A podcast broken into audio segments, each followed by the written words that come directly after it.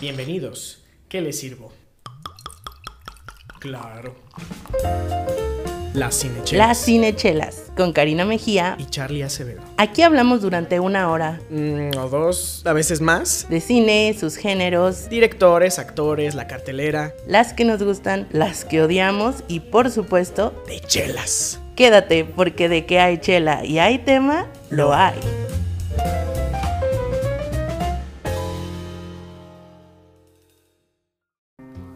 Así es. Ya estás en otro episodio de Cinechelas. Bienvenido. Relájate. Espero que ya tengas a la mano una chela, un vasito con agua o una jarra porque hoy vamos a necesitar hidratarnos. Yo soy Charlie Acevedo y es un gustazo, como siempre, traerte excelente chela, excelente chin- chine. Voy a repetir eso. Excelente chela, excelente cine y excelentes pensamientos. Conmigo, aquí de manera transversal, está mi mejor amiga. Aquí Karina Mejía, hola desde cualquier lugar, espacio y dimensión que te encuentres. No nos reservamos al presente, si nos escuchas desde el pasado y el futuro, también está muy bien. Tony Stark se llevó, ¿no? Un episodio de, de Cinechelas, ¿no? Le dijo, hey jefe, antes de que te mueras, escucha esto. Si no has visto Avengers, pues eso ya fue un spoiler. Ah, pero fuck, lo siento. Ah, bueno, ni modo. No pasa nada, porque si vienes del futuro sabes que ya hicieron el remake a solo Ah. un año de haber estrenado. Qué horror, espero que realmente no. Pero bueno. Pero el día de hoy no vamos a hablar de cine. Bueno, tal vez sí un poquito, se nos va a ir saliendo por ahí es que entre pues así copa y somos tú copa. y yo, ¿no? Todas nuestras referencias son para allá. Pero el día de hoy sí queremos enfocar más el episodio a la degustación de una chela. El episodio anterior degustamos, bueno, más bien aprendimos cómo degustar una buena película. Ahora vamos con la chela. Y ya tengo aquí destapada esta chela que me muero desde hace como un mes, desde que la anunció Colima. Este, ustedes a lo mejor por ahí la semana pasada ya vieron, se preguntaron en nuestras redes sociales cuál será esa chela misteriosa. Y pues es precisamente esta chela de temporada que se llama Río de Lumbre. Ay, este año yo pondría a Colima entre las mejores cervecerías de este año para mí. No sería la top, pero sí de las mejores porque cada chela que he probado nueva de ellos este año ha sido excelente.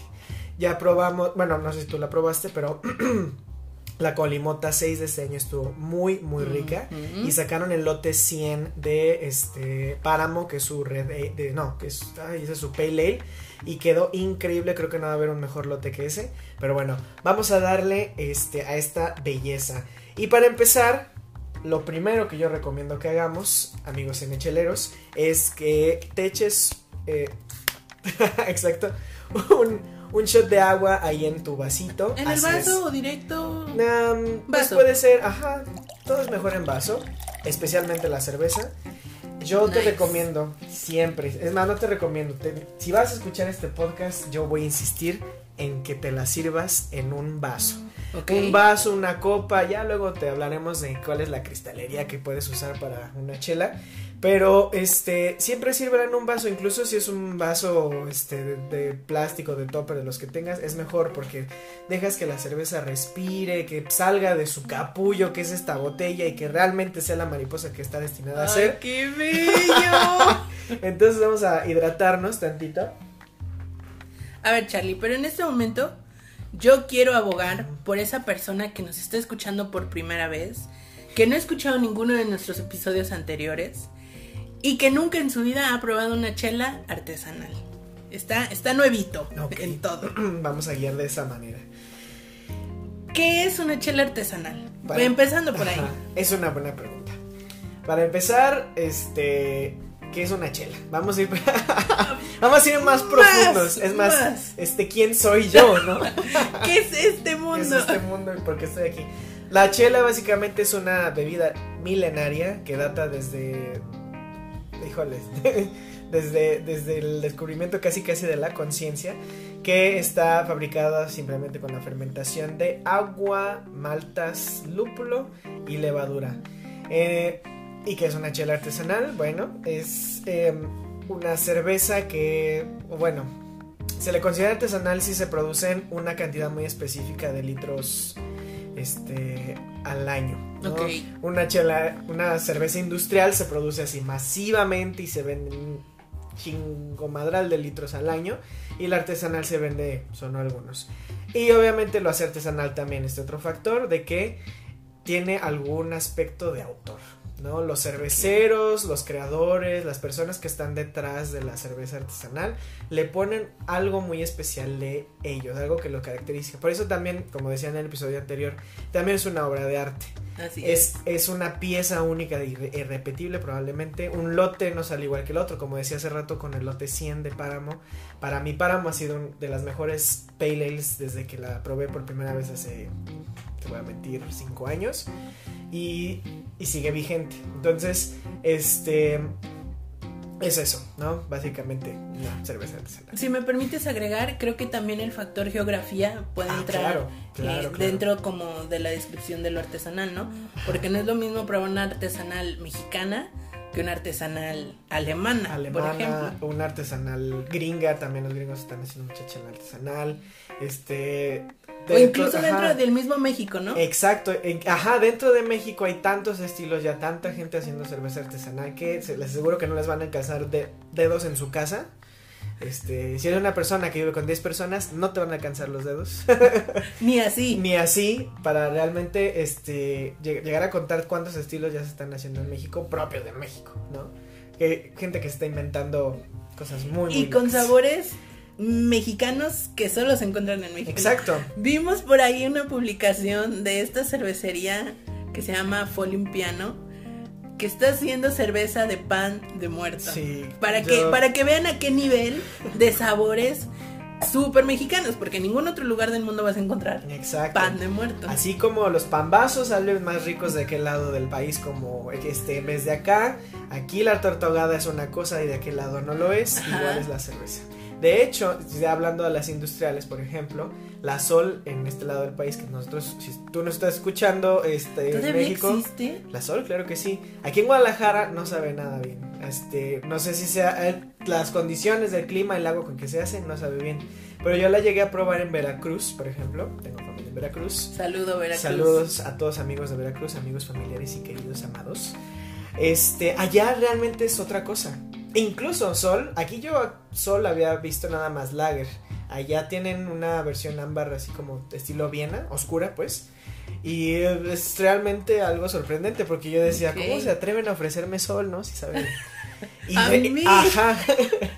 Y estaba re- realmente rica, realmente rica. De hecho fue una sol, un pulque, este, unos unas picaditas de- del pastor. No entremos en detalles. No, bueno, la pero, pasaste bien. pero estuvo muy muy rico. Entonces, eso es a grandes rasgos. ¿Por qué tomar artesanal? Esa es otra película. ¿Ves? Es que el cine sale de mí. Es otra pregunta que, que me, que se me viene a la mente por una simple razón. Una cerveza artesanal, por ende, lleva un tratamiento más este Cuidadoso. cuidadoso o más este, orgánico, por así decirlo, que una industrial. Una industrial, una, una cervecería industrial va a buscar sacar el producto, vender y este y que se mantengan las ganancias.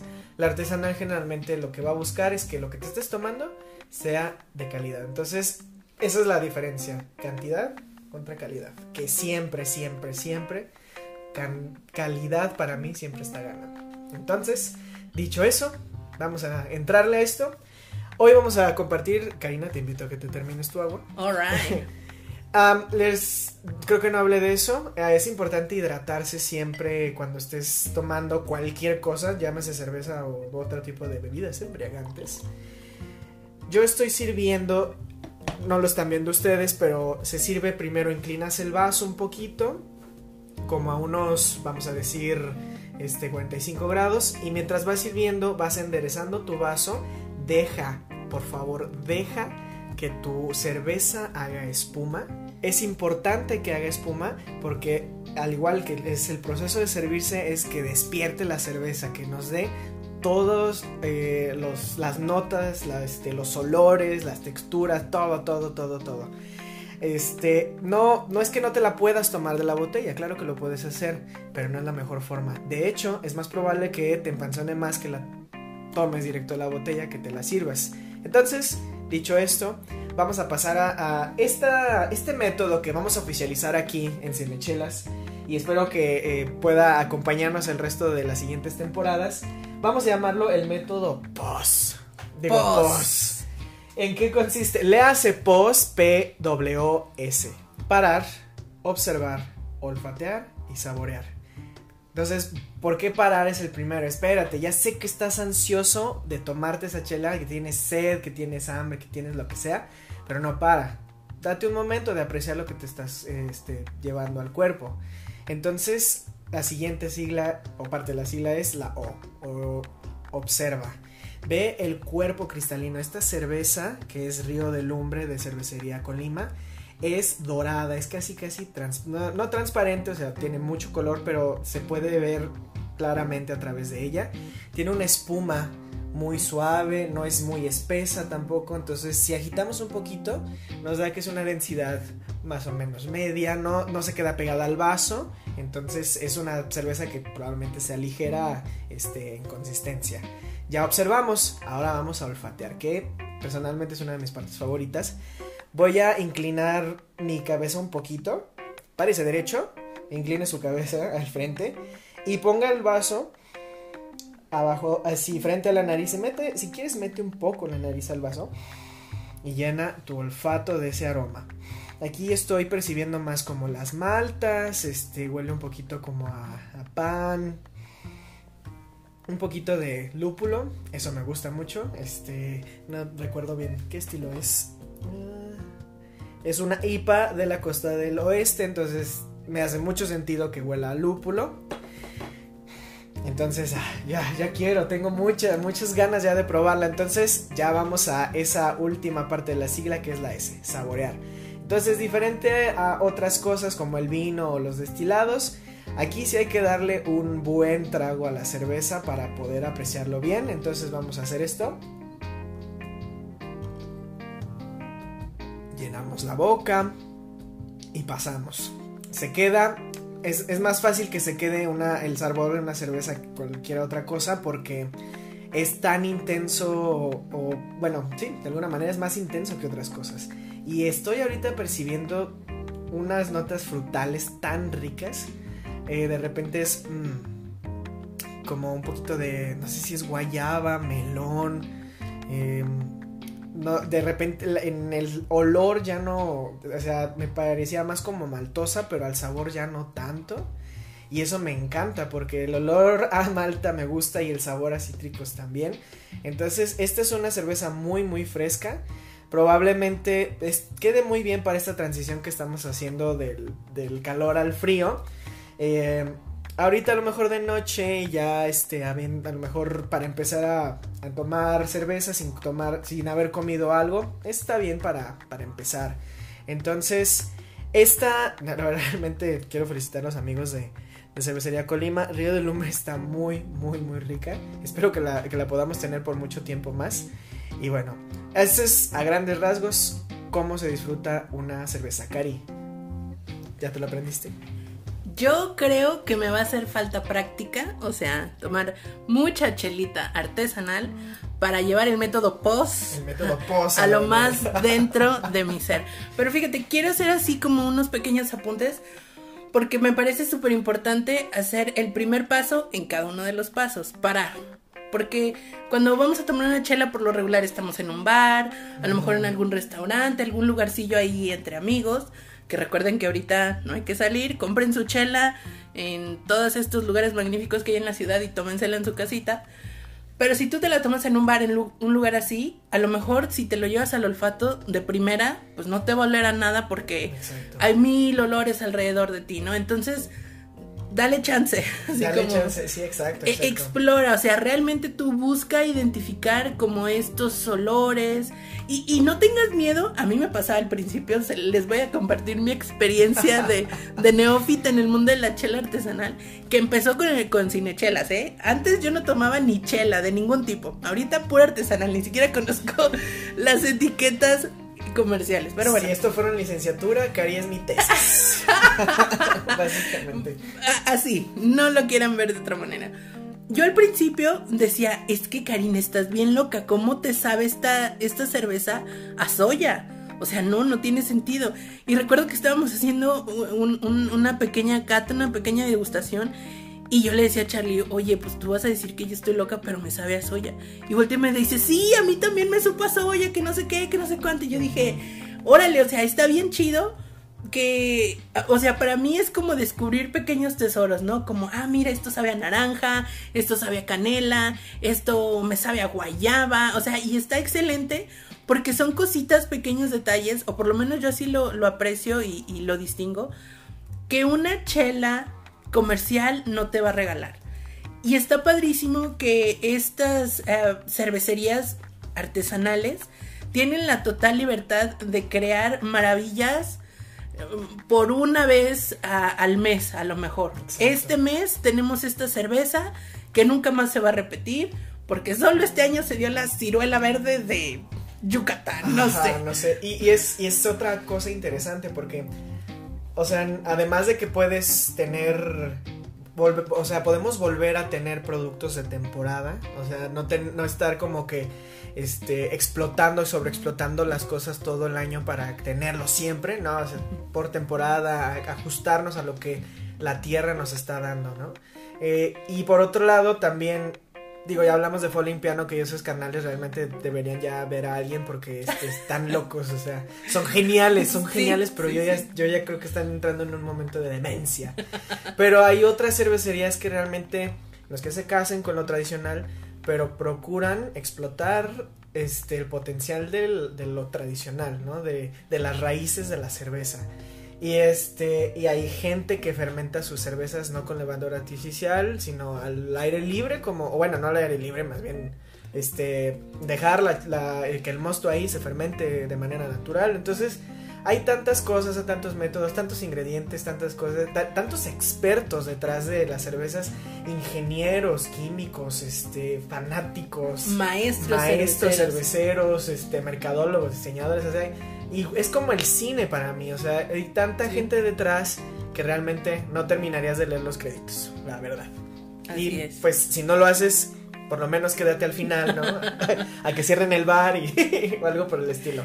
Yo te voy a hacer otra pregunta, Charlie, que a lo mejor, eh, de nuevo, abogando por estas personas nuevas que nunca antes han probado la chela artesanal y todo esto, has mencionado ahí unos términos que pueden parecer medio ex- extraños, pero yo siento que también son como una parte muy grande de la identidad de la chela artesanal. Los estilos. O sea, ¿qué, ¿a qué te refieres cuando dices el estilo El IPA, el estilo. delicioso stout? ¿Y, y cómo tiene que ver con eh, las estaciones del año? Este, cuéntanos, háblanos, Oh, por favor. Ese es un tema muy extenso, voy a tratar de, de, de ser lo más breve posible. Pero, este, así como hay... mm, Voy a tratar de ponerlo en otras... Una metáfora. Ajá, a ver, voy a ver cómo... Así como hay tipos de limón. Ok.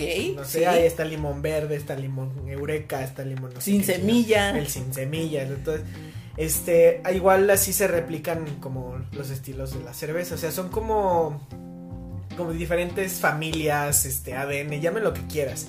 Todas, absolutamente todas llevan como base lo que ya dije, malta, agua, lúpulo y levadura, ¿no? Es básico. No, no hay cerveza que no esté hecho mínimo de eso, ¿ok? Si te pones a checar los ingredientes de alguna de las cervezas que tal vez te estés tomando y si no está una de esas, I don't know, pero tal vez no sea cerveza, pero bueno, este, luego hablamos bien de eso, pero es eso. Entonces, en general, todos las- los dividimos en dos grandes vertientes, ¿no? Este, los primeros y los segundos. No. Ok. las lager y las ale, Ok. ¿no? Las lager y eh, son más como eh, de levadura alta, o sea, no, de levadura alta, sí, levadura alta, o sea, son rápidas de hacer, este, son muy cervezas muy ligeras, generalmente, este, esas sí se producen mucho al año y ell- esas normalmente no tienen más ingredientes, no se les mete más cosas y en la sale suele haber un poquito más de, cosas, ¿no? O sea, es levadu una levadura, ¿cómo? Fermentación baja, perdón, la anterior no era levadura, voy a repetirlo, las lager son este, fermentación alta y las ale fermentación baja. Y este, las ale toman un poquito más de tiempo, son recetas más complicadas.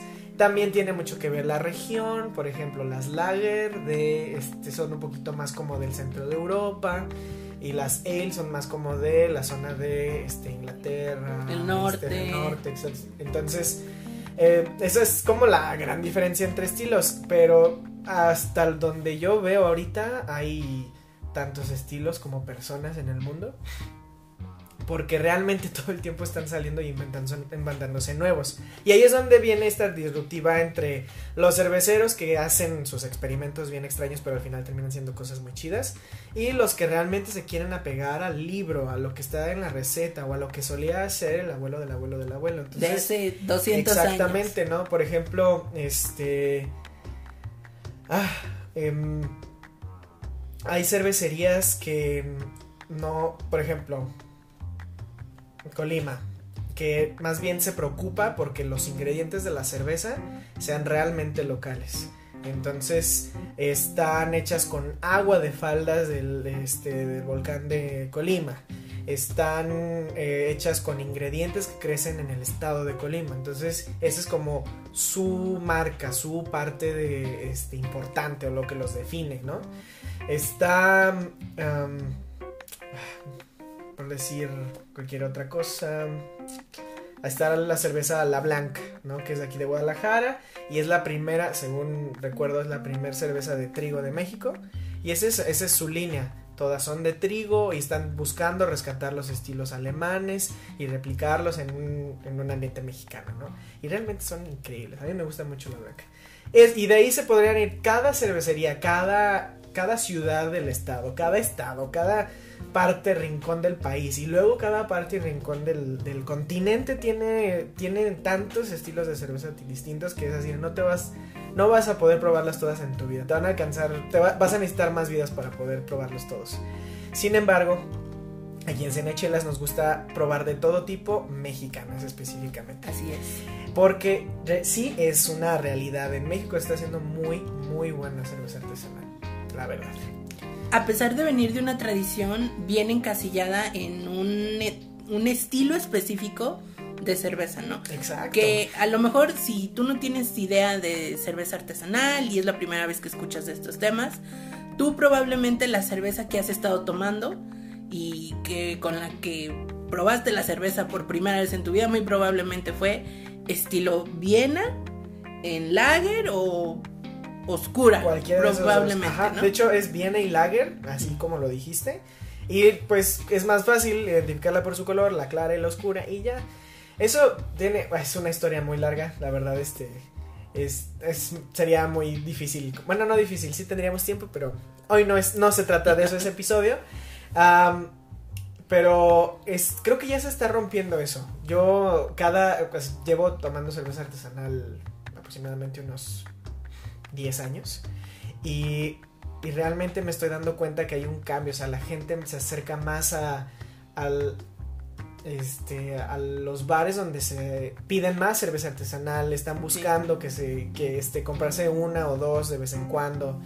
Probar, o sea, o sea, es, es la variedad lo, impor- lo interesante de la cerveza artesanal. ¿no? Exacto, exacto. La variedad es lo más, lo más padre. Y además de eso, creo que también está padre que este la cerveza artesanal está o el bueno por lo menos la, la escena no está está generando movimientos no este sociales está está está viendo porque porque se promuevan productos hechos en México por mexicanos entonces Claro, es, yo creo que eso es de lo más importante de la cerveza artesanal en México. así es. Así. Entonces, poco a poquito, así como yo, te aseguro que a lo mejor puede sonar un poco agobiante al principio, pero si te das chance de probar una chela a la semana, no digamos ya una diaria, recuerden que todo con responsabilidad, querido puede escuchar, todo con mucha responsabilidad. responsabilidad, por favor. si bebes no, si bebes no tomas. Si bebes no manejas, conductor designado, de preferencia no salgas en estos momentos que todavía tenemos contingencia por el COVID, ya que se levante, bueno, será otra historia. Como te repetíamos antes, cómprate tu chela en cualquiera de estos lugares maravillosos que vamos a etiquetar algunos ahí en nuestro Instagram para que puedas eh, ver en dónde puedes comprar chela artesanal aquí en Guadalajara. Y te la llevas en tu casita, escuchas cinechelas y cheleas a gusto, ¿no? Yo creo que una cosa bien padre de la cerveza artesanal es precisamente cómo puedes ir diciendo, ¿sabes que Este estilo no me gusta, no, mi paladar no está a gusto con esto.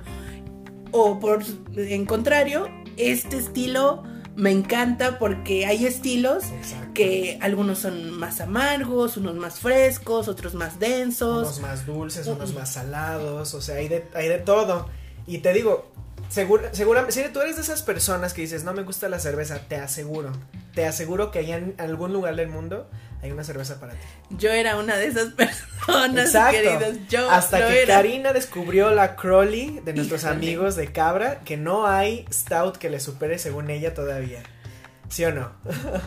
Mi estilo personal favorito hasta el momento, hasta el día de hoy, octubre de 2020, son las Stout. Me gusta mucho y, y- y lo comentaba por esto precisamente porque las Stouts, el estilo Stout, eh, tiene chocolate, es dulce. Entonces a mí esa combinación con la levadura y todo esto que mencionábamos me gusta bastante, lo disfruto mucho. El, el estilo que a mí me cuesta, así como que sí lo pruebo y sí, sí lo cato y ahí estoy, son las IPAs, por ejemplo, que son mucho más amargas, que ahí, ahí les va un, un dato que deben tener bien presente y, al, y Charlie seguramente va a profundizar en eso en un momento.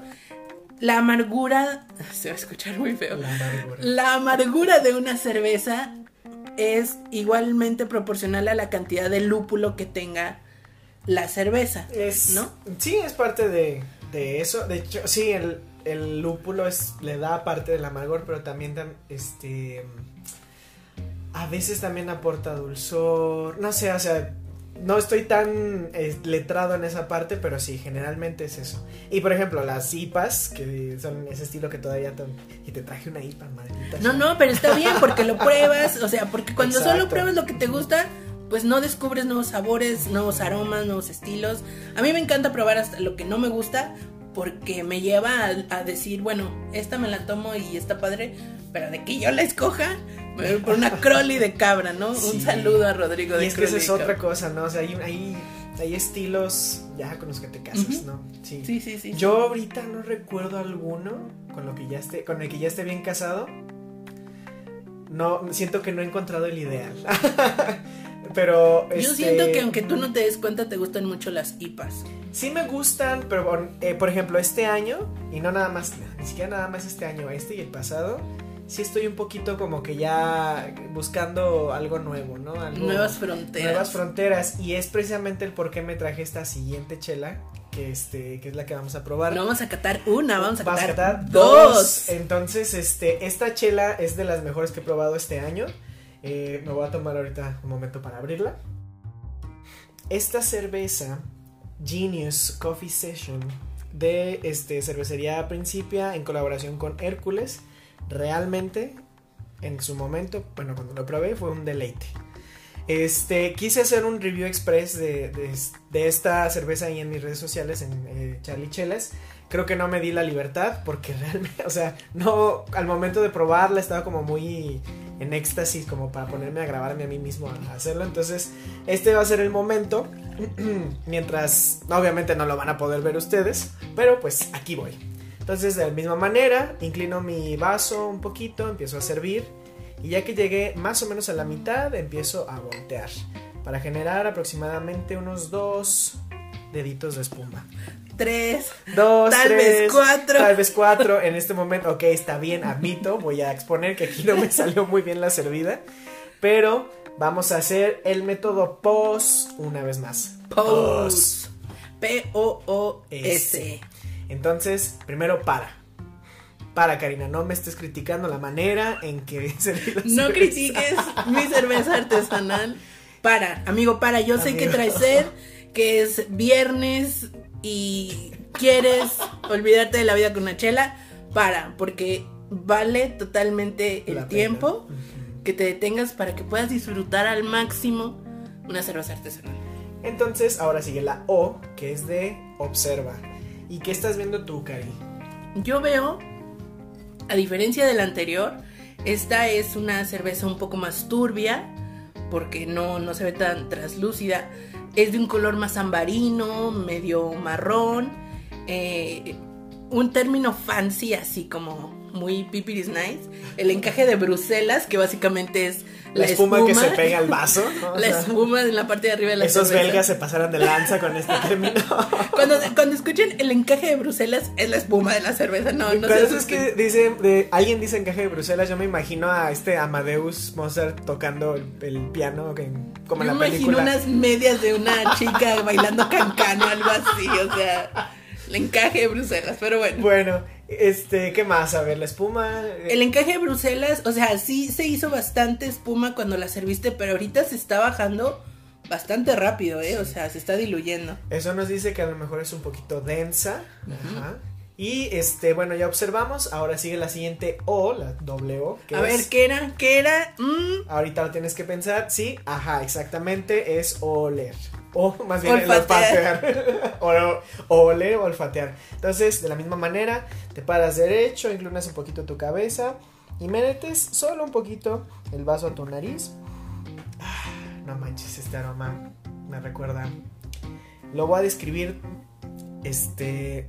Aldo, mi amigo de Shitzin Café, nos está escuchando. Esta cerveza huele al cold brew que ellos este, tienen. O sea, me recuerda a, a ese específicamente. Ellos preparan un cold brew con una. Este. ¿Cómo se llama? Una soda de lichi. A eso huele esta cerveza. Es café y dulce al mismo tiempo. Ah, huele muy, muy bien. Y te aseguro, Cari, que el sabor no te vas a decepcionar. Está bien chistoso. ¿Verdad que sí? O sea, es. no sé o sea, yo sé que tú lo relacionas con esta vida, pero yo no logro identificar algo en específico. Me, me, me llega algo dulce, pero no sé qué. Es eso, eh, es que eh, es eso, no, este, no sabes qué, pero estoy seguro, como lo dijimos en el episodio anterior, que de, en- de alguna manera vas a saber qué. Pero bueno, vamos así a la siguiente letra de- del método POS, que es la S, que es saborear. Así que, chin chin. Buen trago a la cerveza y ¡pum! chacalaca. Hay un, una, como un deje de acidez por ahí al final. Pero sí hay mucho mar de dulce, o sea, está muy, muy dulce. Y, ah, pero ah, en el retrogusto es café. Es, realmente es, bueno, yo lo siento así. ¿Tú qué dices, Cari? Yo lo que más me, me pega o percibo al momento de saborear es eh, la carbonatación. Es un nivel completamente distinto al anterior, que era mucho más ligera. Esta viene mucho más carbonatada. O sea, tiene mucha más... Gas, espuma. Ajá, sí, ajá, muchas más burbujas en, en tu boca se forman al momento de, de saborearla. Y eso cambia la experiencia completamente, porque a lo mejor la otra le dabas el trago y te la pasabas directo a la garganta y esta no. Esta debe de tenerse un momento más en tu boca para poder pasarla y eso te hace saborearla un instante más, ¿no? E Incluso Híjole. se llega a sentir como el peso del alcohol en, en la boca, o sea, ni siquiera pasándola, ya desde que la tienes en la boca, es así de, oh Dios, ¿qué estoy haciendo, no? Sí, sí, sí. y sí, este, y bueno, no con, con mucha razón, ay, por aquí voy a leer, tiene aproximadamente unos 6.9 grados de alcohol, creí que serían Ese más. también es otro factor súper interesante de la cerveza artesanal, que no hay un estándar específico de Sí, grados no, de alcohol. Hay unas de 2, de 3, así súper ligeritas. Hay algunas de 10 que ahorita en invierno, bueno, ya que entra el invierno Sí. van a caer súper, súper chido. Y esa es otra cosa también, la temporalidad así de, de las cervezas. Por ejemplo, yo, esta que estamos tomando, que es la, la, ay Dios, Genius Coffee Session de Cervecería Principia en colaboración con Hércules. Ah, a mí me gusta más como para esta temporada, ya acercándose Sí. el otoño. Por ejemplo, ahorita con, es- con esta se me antoja ah, como maridarla con, ¿qué será? A lo mejor con algún postre. Y ese es como el siguiente nivel, ya cuando lo quieres llevar a una complejidad nunca antes vista. ¿Con qué acompañarías esta bebida de comida, no? Un postre, un plato Exacto. fuerte, una ensalada, un ceviche, una carne, un pollo, un pescado, o sea, y ahí ya Exacto, Es otro. es otro mundo. Y bueno, para dar así como un tip este, muy general de cómo maridar tu chela con lo que te vas a comer, depende mucho de la, el peso, bueno, no es del peso, pero qué, qué tan fuerte es la comida este, que quieres maridar, ¿no? Entonces, por ejemplo, si va a ser algo muy ligero como unos mariscos, este, algo que te va a enchilar mucho, que tenga mucha, este, Acidez. mucha acidez o, o que tenga mucha especia, eh, emparejala con una cerveza muy ligera, este, algo que no tenga tanto lúpulo, o sea, algo, algo que te ayude como a apagar el fuego que va a estar en tu boca. Sí. Este, si va a ser una comida grasosita, más consistente, una barbacoa, una carne asada, te recomiendo una cerveza más, más pesada, una pale ale, una Con más cuerpo. Exacto, de hecho una de estas podría, o Está- sea, sí, podría sí. quedar a gusto para algo, no sé, a lo mejor un brisket bien, bien, bien, bien. Híjole, es que al olfato, de verdad, estoy fascinada porque a mí me huele a algo dulce, un caramelo, no sé Ah, cómo, cómo caramelo. describirlo. Es muy probable que las maltas hayan estado tostadas a nivel caramelo, entonces Ah. sí. Y Sí, por sí, ejemplo, ya si va a ser algo dulce, algo más así como para desempanzar, este, para hacer postrecillo. digestión, postrecillo, ya una cerveza más, díjole, mucho más fuerte, ¿no? Un, una stout, una Russian stout, un- una, una cerveza estilo belga, eso a mí se me hace, los estilos belgas son para mí muy postreables o este, en su defecto, de- de incluso solo tomarse solos, porque son estilos muy, muy densos. Ah, incluso a veces muy dulces, ¿no? Sí. Está esta cervecería de brujas, ¿te acuerdas? Que, proba- Sod, Bruges Sod, Sí, que se llama, Sod. que es como un refresco de Ajá. fresa de cereza, porque es muy, muy dulce y es rojo, o sea, la cerveza es roja. Y, y- y es que creo que esto es padrísimo, o por lo menos yo así lo, lo veo, así lo experimento la cerveza artesanal. Es súper divertida porque te puedes encontrar todos los colores que te puedas imaginar, te puedes encontrar todos los aromas, todos este, los sabores, eh, dulce, amarga, con cuerpo, sin tanto cuerpo. O sea, creo que está padrísimo porque es, como lo mencionaba antes, como descubrir pequeños tesoritos en un vaso. Y eso se me hace súper chido porque ya no es así como, ah, sí, una chela y te la pasas y ni siquiera te diste cuenta Exacto. y pues ya, se acabó, ¿no?